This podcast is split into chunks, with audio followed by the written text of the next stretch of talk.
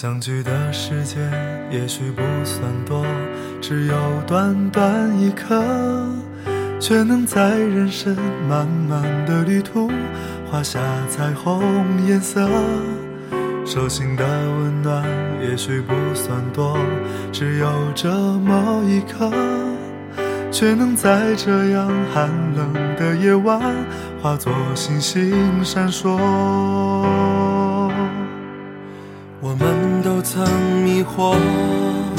也曾陷入沼泽，还好有你借我的阳光，让希望都降落。总有一些梦想对你诉说，等美梦成真的时候，你陪在我左右，们仰望天空多辽阔，多一颗温暖在你我的手中。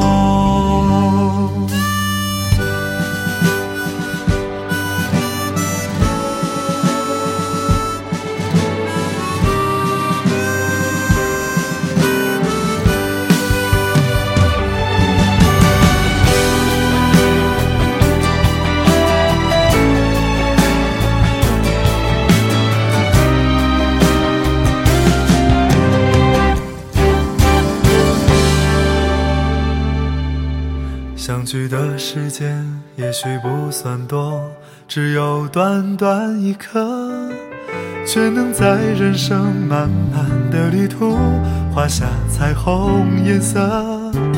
手心的温暖也许不算多，只有这么一刻，却能在这样寒冷的夜晚化作星星闪烁。们都曾迷惑，也曾陷入沼泽，还好有你借我的阳光，让希望都降落。总有一些梦想对你诉说，等美梦成真的时候，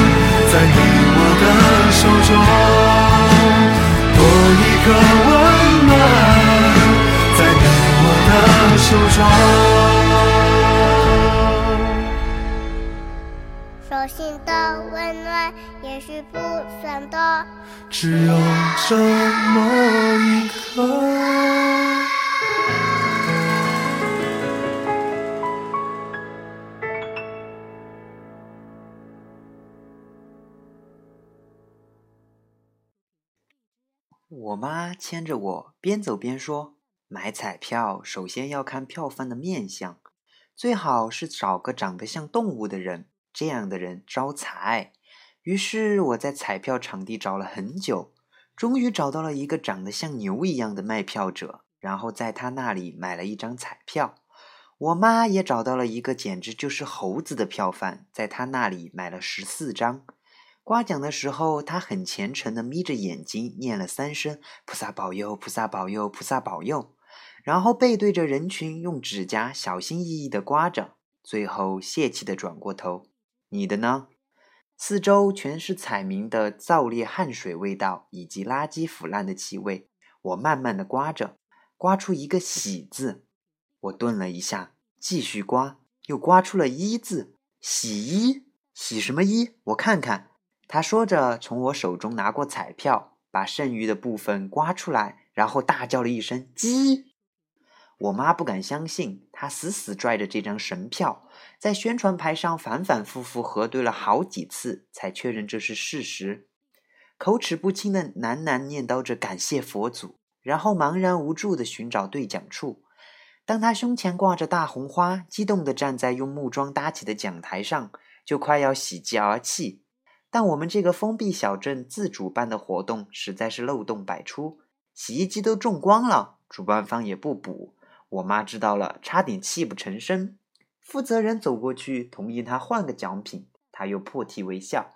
一等奖汽车。我们是换不来了，只能换一床被套，所以他笑中带泪。我看我妈的表情是千变万化，她觉得她是幸运中的大不幸。当他还在和负责人理论的时候，我听见身后有人很小声的叫我“木林江”。我回过头，看见月达穿着干净的短袖衬衣，牵着他年幼的弟弟小轩，站在离我很远的地方，也不敢过来。我正准备朝他走过去，这时我妈提着那一床被套走下台，看见了月达，把我往他身边拽了拽。妈，你干什么呀？少和围墙外面的孩子玩。我妈故意说的很大声。我看着月达，他显然是听到了，低着头装作无所谓的样子。我压低声音：“他们有做错什么吗？你们就那么瞧不起他们？不是，是让你不要贪玩。再说了，和他们玩能玩出什么？”我妈这么说着，一手拉住我，就准备回家。我不走，我想要挣脱她的手。听话，不说着，硬是挣脱开了。我跑进人群里，听见我妈在身后喊：“林酱，你给我回来！”木林酱，直到他的声音渐渐被彩票场地的喧闹掩盖。我在人群里找了很久，人太拥挤。在我发现前面的路被一堆一堆兴高采烈的人堵死后，转身。看见远处人少的地方，月达正蹲着和小轩一起刮彩票。我呼哧呼哧地跑过去。月达，你们中了没？他看见是我，站起来摇摇头，走去那里。我拉住他，就和小轩就往人群里挤。那个人卖的绝对可以中，那个人卖的有福相。月达还不明就里，就被我带到一个票贩摊子前。忽然发现，此时这个摊位的生意格外火爆。原因就是我刚刚在他那里中到奖，因此这位票贩看到我，很是感激的百忙之中对我绽放了一个牛的微笑。看到没？我指着票贩，激动地对月达说：“像不像牛？像不像？”然后拍拍月达，他从口袋里掏出一大把皱皱巴巴的零花钱给我。我朝票贩喊：“叔叔，我还要一张，只有最后一。”票贩的话还没有说完，就被群众们狂热和鼎沸的呼声掩淹没。我急了，往人堆中拼命的挤，但因为比较偏瘦的缘故，总是被反推回来。最后一次拼尽全力再杀进去的时候，再被狠狠挤出来，一屁股摔在地上。我咧着嘴抬头看，只看见无助的小轩撅着小嘴在擦眼泪，还呜呜地喊哥哥。我顺着看过去，只见人堆中露出一条修长的腿，那条腿还在一点一点收进去。月达，加油啊！我朝那条腿喊：“林江哥哥！”胆子很小的小轩揉着眼睛跑到我身边，抱抱小轩哦。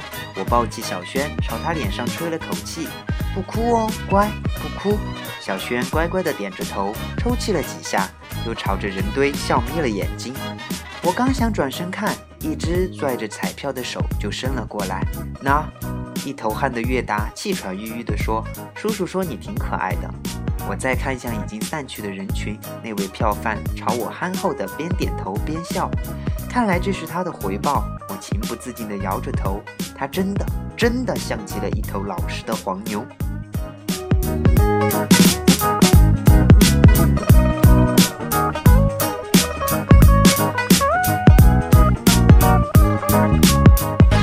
我从月达手上接过这张彩票，找到一个人少的地方。小轩不停地揪着我的衣角，用还没把话说利索的小嘴督促着：“刮刮刮！”我深吸了一口气，用指甲极度小心地刮着，能感觉得到空气正在变硬，让人呼吸困难。知道了，我刮出了“喜”这个字，我的耳朵瞬间暂时失聪，脑海里浮现出那张牛脸。月达不禁轻轻地张开了嘴。小轩观察到哥哥这微妙的表情，突然抱住月达的腿，把头埋进去，不敢看。我微微颤抖着，再长吸了一口气，接着我刮出了一字，脑海中的牛脸瞬间浮光四射，他简直就是个神牛！我非常激动，急不可耐地奔向对讲处。当我提着这袋歌牌洗衣粉，心情错综复杂。而月达和小轩接过洗衣粉，用一种如获至宝的姿势，更让我心乱如麻。都怪兑奖的那个女人，我疑惑愤怒，疑惑自责。早知道刮完再过去了。她怎么了？月达端着洗衣粉的包装，是他把第三个字刮出来的，明明就是鸡，他那个臭手气给刮成了粉。月达不自在地看了看四周，之前我就中到洗衣机了。我愤愤地说：“我有那个手气的。”那你的洗衣机呢？可没有洗衣机了。月达又环顾四周，我想想也是。反正没有洗衣机了，中了也是白中。但这种感觉真的让人非常难受，因此我离开了彩票场，越走越远。还真是让人不明白，为什么连中奖还是那么不开心。月达抽出插在裤子口袋里的手，牵住小轩跟上我。我边走边哼哼的喘气。我听见月达在我身后说：“这种事情说不准的，干嘛要生气？是有技巧的。”我猛地转过身。我看着他深色的表情，顿时觉得自己通晓宇宙奥秘，简直是个神物。他就是个什么都不懂的凡人，尤其是他的眼神，越看越觉得单纯。我想应该让他也了解面相这个天机，于是神秘兮兮地告诉他：“你知道吗？我妈说你给我过来。”我妈提着被套站在街对面朝我喊。我当时被这么一惊一乍的声音吓得直接闭起了眼睛。木林江，你听不听话？他又喊，我本能的往月达身边躲了躲。我妈更是生气，怒气冲冲的走过来。我知道月达也有点不知所措，不过他不会像我表现的这么明显。他向来很会伪装镇定。我妈看都没有看月达，直接走到我跟前，抓住我的手腕说：“听话，走了，回去画画去。你都是要上高中的人了，别在外面瞎玩了。”我难得出来一次，我抬起手躲过他。今天都带你来买彩票了，走了，快点！妈妈越加急躁。我不，我边试图挣脱他抓我的手，边往月达身后躲。为什么你哪里都不准我去？我不回去，走不走？我妈放下被套，指着我的鼻子质问道：“不。”我觉得这个时候他可能会打我了，但他又突然慈眉善目的说：“先把套送回去，再出来玩，可以不？”我知道这是他一贯的伎俩，他不会履行承诺的。你自己拿回去。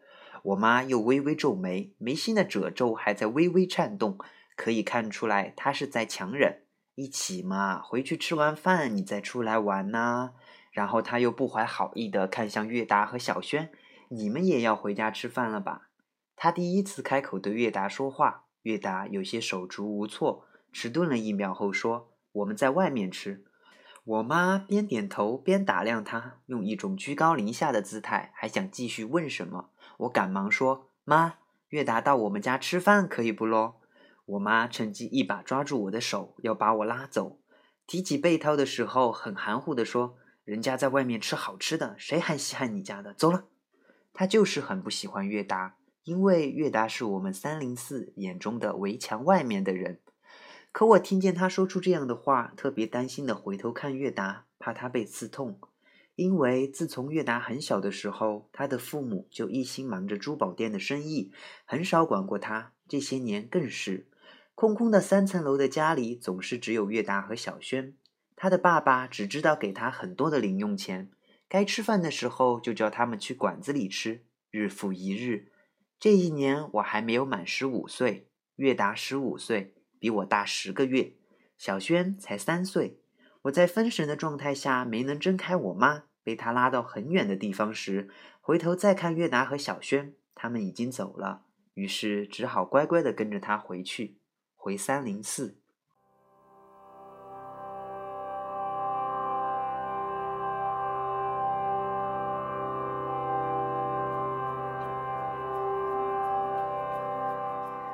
我出生的这座小镇叫做雨潭镇，南方的小镇。顾名思义，就是阴雨很多的意思。我住的地方三零四是雨潭镇上的一个地名，也可以说是一座山，一座有古寺的坟山。自从我爷爷那代人从北方迁移过来后，我们就在山下而居。他们那代人都是北方人，是搞地质的。随着地质队各个省辗转寻找轴矿，最后和竞赛浪平息。那时刚好到了雨潭，于是在这里落脚。现在三零四的人都是那代人的家属和后代，他们还干了一件和筑长城一样宏大的大事，就是围着这一块地砌起了一条长长的围墙，有示威领地的意思，把自己和当地人隔绝开。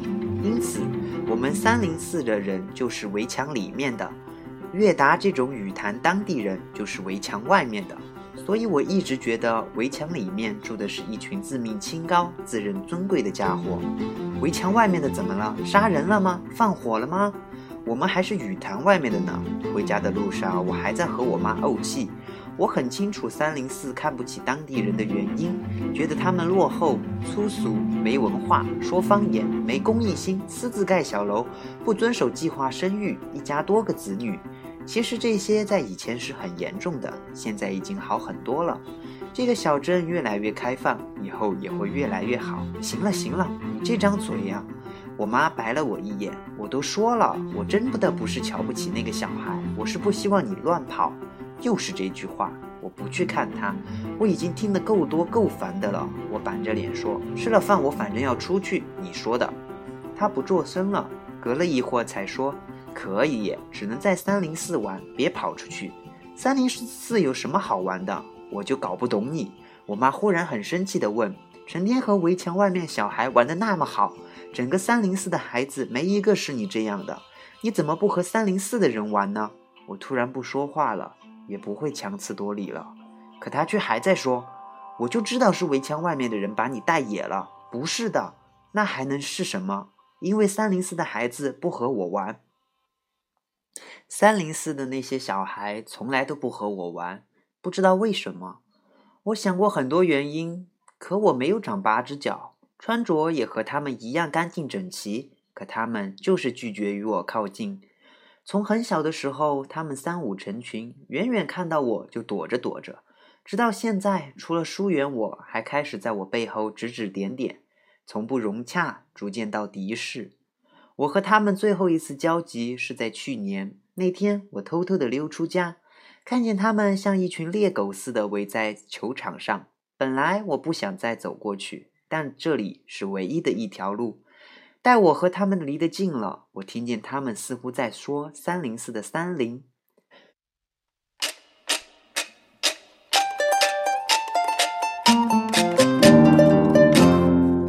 传说三零四有三个神灵守护古寺和这座荒山，可说来说去，大家清楚的只有两个：树精和竹叶青。这些都是小孩道听途说的，不能确定是真还是假。我们这里的这座山，山顶有座古寺，就是三零寺。这样的话，这座坟山应该就叫三灵山。不过山上的坟墓都被爷爷那代人给清除干净了。当时还有雨潭本地人来闹事，说这是他们的祖坟，但又能怎么样？挖都挖了，而且这已经是我们的地盘，在自家挖自家的地，天经地义，不扯远了。推开古寺门，个院子，正中央就是一棵大概有上百年龄的枫树。古寺荒废多年，没人料理这棵树，可它依然茁壮。最怪的是，它总是不分季节，稀里糊涂的发芽。经常白天还是掉光了叶子的秃树，第二天满树都是红彤彤的叶片，就像一把火。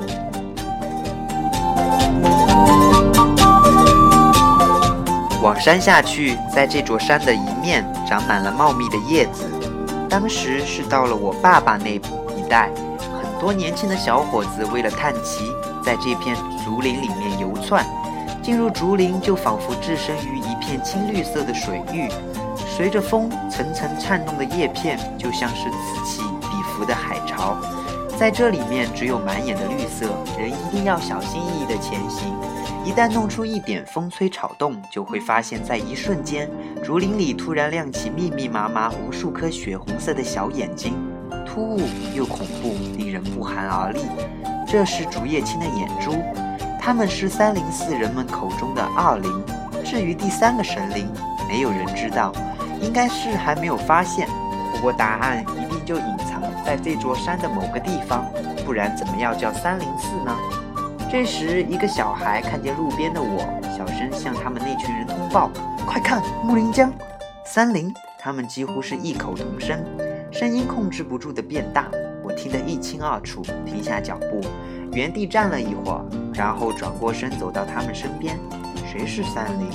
他们纷纷低下头，什么都不说。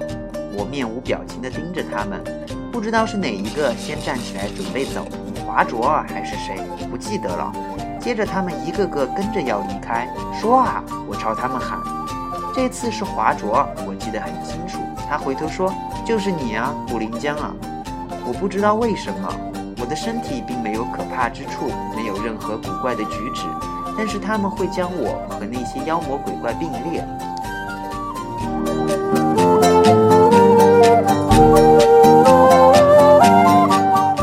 我也曾寻根究底，也曾和他们打架争吵，闹过无数次，逼问他们为什么要这样怕我，像是我身体里装有万劫不复的病毒，藏着一个罪恶黑暗的灵魂。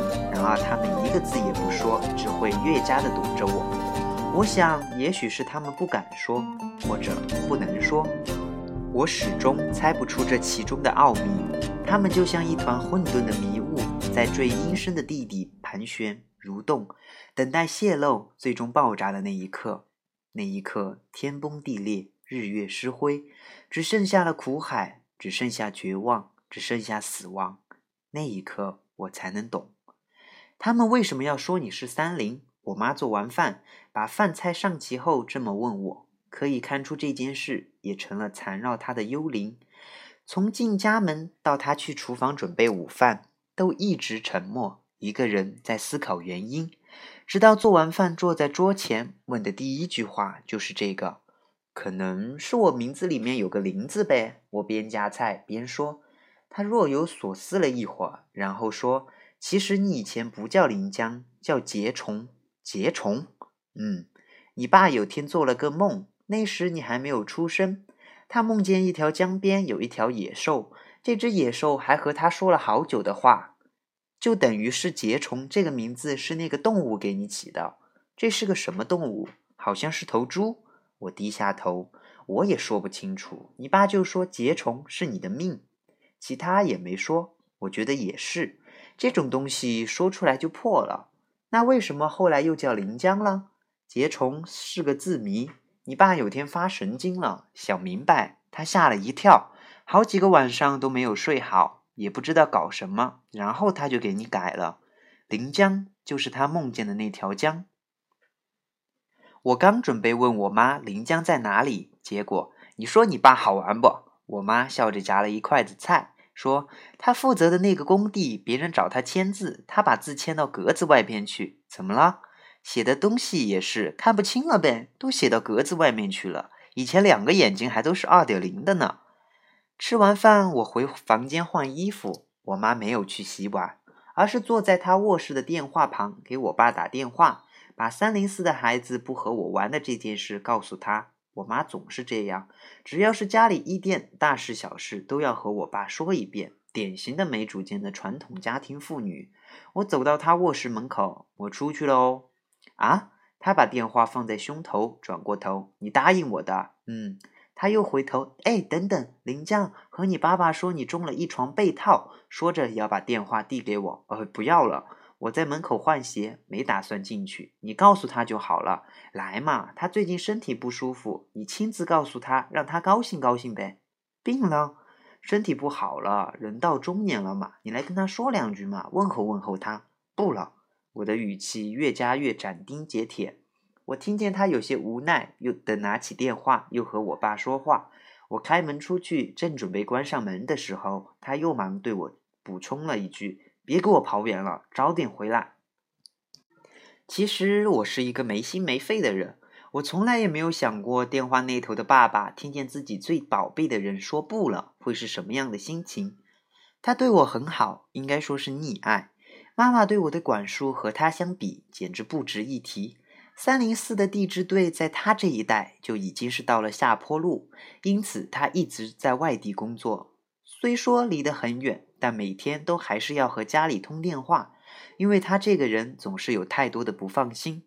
只是他脾气暴躁，发火的时候简直就是一头疯了的狮子。在我很小的时候，只要我哭，他就会踢我。现在好多了，因为我不会哭了，很多年没有流过眼泪了。不知道为什么，就算遇到再难过的事情，天就要塌下来，我也哭不出来了，因为我怕他，心里总有一个隔膜在抗拒他，即使他是那样的爱我。当一个父亲再也没有亲切感的时候，在孩子眼里，他比任何令人生厌的陌生人都更难以摆脱，因为他是自己的父亲。一定是受了买彩票的影响，现在的我看人总是带有一种动物情节。下楼的时候碰见住在我楼上的那个二十多岁的中年妇女，是的，她就是一个年龄界限不太分明的女人。当时我猛地一看，还以为是一只鹦鹉。这么这么温暖的天气，她为了显白，穿的是绒毛大衣，还有她那两片抽屉一样的嘴唇，惊世骇俗。说实话，我很讨厌她，她总是不停地拉出她那两把抽屉，对别人说三道四，说长道短。似乎三零四的女人都是这样，她们生活在这个封闭的围墙里，每天除了做饭、做家务、照顾小孩，当然也就只有说说闲话，打发时间了。我穿着白球鞋，一路蹦蹦跳跳，听声音就像是我从楼上稀里呼噜的滚下去，窟窿窟窿，扑通扑通，也就像这样欢快的滚出三零四，滚到了月达家。不用喊他，从他铁门家的一块砖头下摸出一把钥匙，直接开门进去。这片钥匙是他父母留给他的，因为他们经常不在家，月达又总是把钥匙弄丢，就在这里藏一片备用。一楼没人，隐隐约约听见电视的声音。我往二楼去，在二楼的客厅看见月达蜷在沙发上，胡乱掏着一件 T 恤，穿了一条内裤，握着遥控器，用一种极其成熟的表情看卡通片。他看见家里进来了一个人，吓了一跳，又赶紧装作气定神闲的样子。小轩呢？我走过去，他像一个年轻贵族般抬了抬手，指了指他的房间。我走了进去，看见小轩和他的哥哥一个德行，只穿着一条小内裤，正躺在床上呼呼大睡。小轩因为胆子太小，总是不敢在自己的小房间里待着，就赖在月达房间的大床上。年纪小，又总是躺着躺着，就很容易睡着。月达是个很尽职的哥哥，很宠小轩。虽然有的时候比方和同年龄的孩子出去玩，他也不喜欢带着小轩。但大多时候还是知道家里有个弟弟要照顾，要多关心，因为他从小就缺少关怀，父母能给他的只是物质上的满足。因此，我觉得略达独立的很早，懂得很多人情世故，尤其是他总是冷漠少语的气质，就像是一个大人。当然，就他现在的年纪，应该是冷酷才对。吃饭了吗？我走到月达身边，踢了踢他盘踞在沙发上的腿。他把修长的腿挪开，点了点头。吃的什么饭啊？我知道，要是他一个人，绝对就是混日子过了。但是要带一个弟弟，这个弟弟可是怕饿的，每天还是坚持去餐馆按时一日三餐了。晚上去我家吃饭吧，我说。他看了我一眼，又看回电视。放心吧，我妈不会说什么了。他摇摇头，他的自尊心很强，很要面子。小轩醒了，光着小脚走到门边。小轩，临江哥哥，过来！我向他做了一个要抱的姿势。小轩揉着眼睛走过来，特别乖巧的往我双腿间一靠。小轩，晚上去哥哥家吃饭好不？小轩点着头。我们不去。月达说：“你没看电视里头报的，现在饭店里好多都是用的潲水油，家里的饭才是真的饭，对吧？”小轩。小轩这个家伙居然也一个劲儿的点头，其实听也听不懂。这样月达也就不说什么了。若是月达再不去，经过我的唆使，小轩肯定会打他哥哥，因为小轩更听我的话。就像他会喊我临江哥哥，而叫月达从来都是叫月达。月达，我要尿尿。小轩迷迷糊糊的站在他哥哥面前，就开始脱内裤。小月达很不耐烦，你尿就尿，对着我干什么？说是这么说，摔下遥控器，牵起小轩就去厕所。我一个人在客厅里看着这么大的一个家，忽然觉得月达其实还是很幸运的，至少有个弟弟，两个孩子在一起还可以互相陪伴。像我这样的子独生子女，只有表亲。三零四里只有一个表姐，比我大两岁，是我姨妈的女儿。我也像小轩称呼月达那样，从来不喊她姐姐，从小到大都是直呼其名冬霜。到了该回家的时间，我给小轩穿好衣服，月达还摆弄着那副搔首弄姿的半裸，窝在沙发上。在我的再三催促下，他终于不耐烦地穿好裤子，穿好鞋子，跟我一起回三零四。进了三零四，碰见的第一个人就是华卓。当时他和几个男孩一起嘻嘻哈哈，看见我和月达进来了，就都不笑了，贼眉鼠眼地盯着我们，朝他们走近。就像一群饥饿的犬科动物，华卓啊确实很丑，歪嘴巴，长得不堪一击，看得我是欲言又止，而且还穿着微型领的绛红色 T 恤，刚好露出他锁骨上那块又大又丑陋的疤。我对月达说：“你还记得他吗？”月达看过去，可能看见了他的那道疤。嗯，他当然应该记得，华卓更应该记得。当时月达经常和其他围墙外面的小孩偷偷溜进三零四玩。因为这里面对于围墙外面的孩子来说很新鲜，因此也就不可避免地发生过很多次三零四的男孩和围墙外面的男孩之间的冲突。可三零四的男孩和围墙外面的男孩相比，显得太过温纯善良，因此三零四的男孩总是打不赢围墙外面的。后来渐渐就演变成了不敢惹。也就是在那个时候，我认识了月达，因为三零四的孩子从来不跟我玩，没办法。孤单的我只能饥不择食，逮一个算一个。在三零四里碰见围墙外面的，就跟着他们到处跑。因此，我也是唯一一个不排斥他们的三零四人。但是小轩还不知道是漂浮在哪里的种子。直到那天，我和月达他们在三零四里面玩炮仗，华卓他们又来多管闲事，到最后打了起来。我站在中间，又不知道该偏向哪一边。当华卓尔和四五个男孩一起把月达按倒在地的时候，月达朝我喊：“给我炮！”他那时还不知道我的名字。愣愣的我看着月达头上滑下来的雪，就将一根极其长的花炮丢了过去。砰的一声，我听见男孩们的尖叫，到处都是呛人的白色硝烟。我咳嗽着。看见华卓尔跪倒在地上，捂着自己的锁骨，撕心裂肺的惨叫，就这样给他留下了一道褪不去的烙印。看他们那个样子，我非常不屑地直视他们。他们有没有再欺负过你？约达问。他们敢。我们渐渐离他们近了，小轩也能感受到这帮男孩目光里流露出来的凶狠，从我的左手边躲到我和月达中间。月达更是不屑。抬着头，像头骄傲的野兽，从他们面前走过。月达，你们以前是怎么进三零四的？我好奇地问。那时候的大门有人守，可这么高的围墙，当时你们怎么翻的？没有翻围墙啊！我一愣，不翻围墙，你们怎么进来？你不知道吗？什么？三零四有个地方没有围墙？不会吧？我怎么不知道？就在这座山的后面。月达指着我们前方的那座荒山。此时阴沉的天色让这座山看上去充满秘密。我在三零四出生，在这里长大，居然都不知道这件事。三零四居然还有一处没有围墙隔绝的地方。趁着天还没黑，就决定先不回家，直接去山后面探一个究竟。不过小轩太小了，这件事情还是不要让他参与了。于是把小轩送到我家，我再和月达出来。到家了。我妈已经在厨房里忙活，看见是月达和小轩，虽然没说什么，但是面无表情。就在我和月达要走的时候，小轩还站在门边，很委屈地说：“哥哥要去玩吗？都不带小轩。”我还准备蹲下来安慰安慰他，结果月达总能言简意赅地丢出“去坟山”三个字，小轩就果断地关上了门。本来是准备沿着山脚走到山后看看就回来的。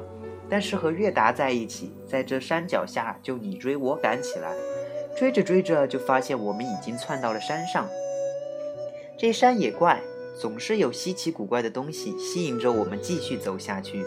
比如土壤里时常钻出半角的石块，这是遗留的墓碑；比如看见森林就想要进去探奇；比如穿过森林，我就说不如去看看那座寺吧。于是就到了山顶，看见一座黑漆漆的古寺。这座古怪嶙峋的寺庙，就像一只纹丝不动、等待猎物靠近的鳄龟。致死的危险都潜伏在丑陋的埋伏里，周边似乎飘荡着苍凉的妖气。可这样让人胆怯的妖气，又紧紧地拽住你的衣领，你会朝它走近。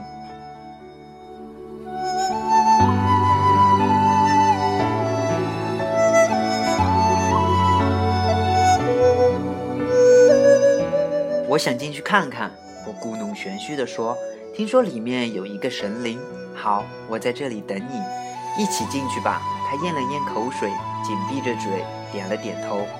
我朝古寺走近，走到寺门前，已经可以闻到木门散发出古老和腐朽的潮气，让心越加寒战。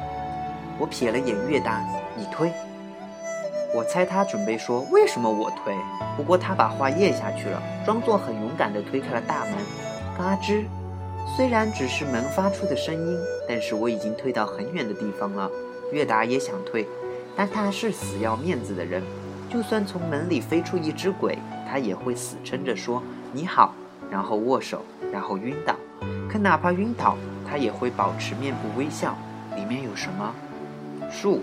他转过头，一棵树啊！说完走了进去，我跟上去，也走进了昏暗里。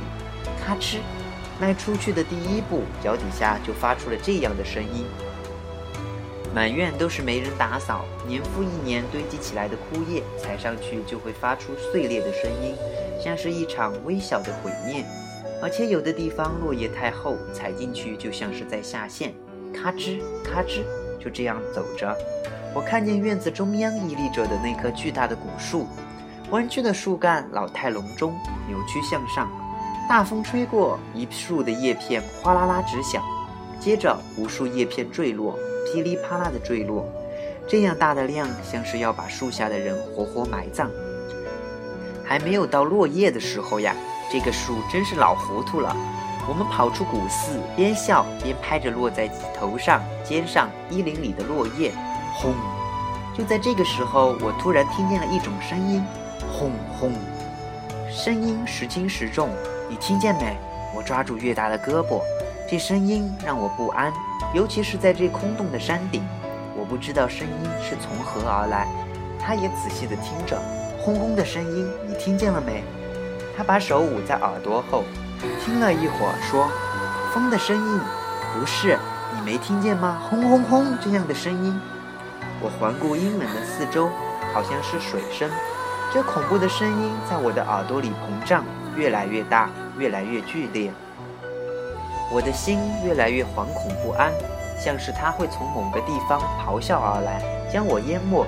轰轰轰！我知道了。月达走在山顶的边缘，指着后山下，就是那里。我走过去，望向山下，竟然是一条江，也才发现这里没有围墙。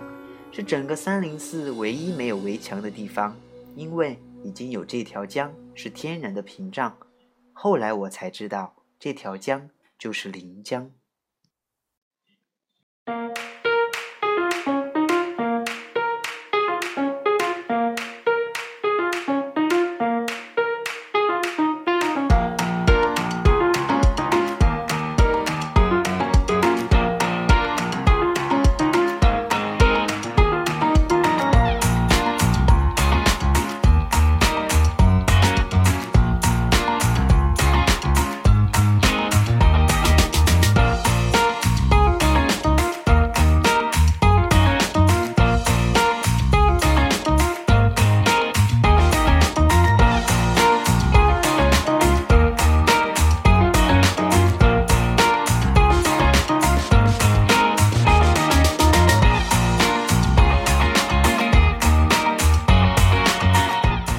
大家好，我是主播菠萝，很高兴在新的一期又跟大家见面了。然后呢，大家还记得上期我跟大家说过的那个陪你度过这个寒冬之分享关于那个温暖你的故事，还记得吗？没错，就在昨天，一个没头像、名字是乱码的一位男性同胞，呃，应该是男孩子吧？啊，原谅菠萝真的看不出来呀。他分享给我一本小说，然后就是开头大家所听到的。这本小说呢，我中学的时候也看过，虽然是一本应该可以用烂俗来形容的青春小说吧，但当时在那个时候还是感动到不行。这本小说是围绕从小被谣言围绕、被欺负、被排挤的孤独男孩木林江的故事，当然还有他仅有的五位好朋友发所发生的一系列的故事。当时第一次看的时候，就是因为出于某种特殊原因，有些事情也曾经在我的身上经历过，所以代入感还蛮强的。就像作者说的那样，希望这部小说能够陪伴孤独的你。所以在二零一六年快要结束之际，菠萝为大家带来这本《燃烧的男孩》，希望能陪你度过这个冬季。再次感谢这位小伙伴的推荐。所以，到底接下来会发生什么样的故事呢？还请期待十二月起，菠萝每周五晚为大家带来的《燃烧的男孩》。当然，菠萝的音乐推荐节目也会继续更新，等你来听哦。虽然菠萝自认为不是一个会讲故事的人，可能声音也不会好听，然后有时候可能还错别字特别多，但是菠萝还是希望尽自己最大的努力，把这本我自己认为还不错的故事分享给大家，希望能够感动到你。以前有看过的小朋友们，请不要剧透哦，敬请锁定。我塔诺西米尼，么么哒。哎，等一下，还比我结束呢。在此，菠萝其实就是想问一个大家一个问题，就是大家觉得我的节目应该控制在多久好呢？因为之前我有一期六十分钟的节目，然后大家说好长好长就不想听了，所以我想问一下，大家喜欢超长版还是精华版呢？一定要告诉菠萝哟，很 important 的，很重要，超级重要。好了，这期可以结束了，记得每周五收听《燃烧的男孩》哦，我是菠萝，我们下期见。失眠让我郁闷，他们说那是假的，是表演。